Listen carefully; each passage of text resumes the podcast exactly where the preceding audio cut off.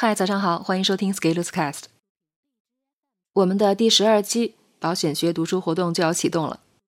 这一期我们提高了要求，引入了新的规则，期望激发出大家更多的潜能，做到我们认为自己可能做不到的事情。成长就是要做很多我们曾经认为做不到的事情。我们很多时候的想法未必靠谱，总是容易高估或者低估。而怎样修正想法？就是要靠自己的双手去实践出来，变成事实后，才能修正我们的想法。所以，单纯是理论上的听课，用处是有限的。听我讲一百遍持续行动，不如自己做一个一百天持续行动来的深刻。通过持续不断的把事情做出来，我们就会慢慢变成自己以前不敢想象的样子，当然是好样子。当我们持续的突破。我们的想法变得很靠谱以后，我们就会变得比以前更敢想。以前的敢想，更多是眼高手低的敢想，初生牛犊不怕虎的敢想，天马行空式的敢想。有了行动做基础，敢想就会变成基于愿景的敢想，基于可行性的敢想，基于靠谱的敢想。当我们敢想敢干的时候，时间向前一路发展。我们会出现惊人的变化。成长就是要不断见证这惊人的变化，真正把事做出来。把这个道理放在其他领域，可以帮助我们看明白很多现象。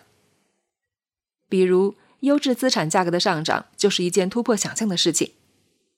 很多人在面对一线城市核心地段房价上涨的时候，就会犯一个错误，用自己的工资去度量，然后做出了错误的估计。在信息高度通达、交通高度通达、资金高度通达的时代，全世界就像织成了一张网。好的资产面对的绝对不是本地的竞争，而是全球资本的追逐。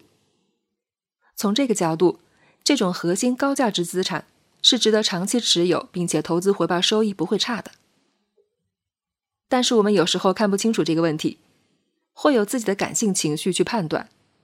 而且，由于我们的排斥，我们不愿意研究真相，不愿意关注什么正在发生。比如十年前，我看到清华门口的华清家园的房价卖到十万一平的时候，我只会骂这破地方房价那么贵。十年后，我看到华清家园的房子，我会算一下哪个买得起。而我之所以这么算，是因为我已经认知到了，中国就一所清华大学。清华大学东门口的小区就叫华清家园。而假如中国持续看涨，国力增强，教育投入持续增加，这份资产就很大概率要持续增长。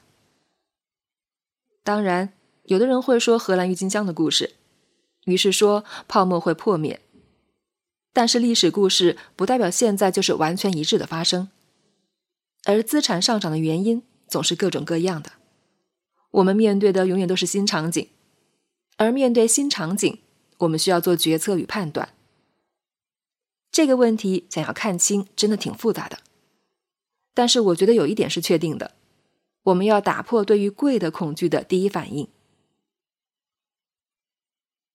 我不是说贵就一定好，但是我们看到贵的时候，如果能去寻找其背后的逻辑，然后看看会不会有新发现。我觉得收获会更大。至少我们不会因为自己的排斥而错过一波时代红利。毕竟，当年茅台五百块的时候，有人觉得贵，然后茅台就到了两千一百块，这至少也是四倍的增长呢。只要价值一直存在且持续增加，就不怕价格的上涨，当然更不要怕跌。不怕贵，就怕不够好。你够不够好？怕不怕贵？本文发表于二零二一年一月十七日，公众号持续力。如果你喜欢这篇文章，欢迎搜索关注公众号持续力，也可以添加作者微信 f scalers 一起交流。咱们明天见。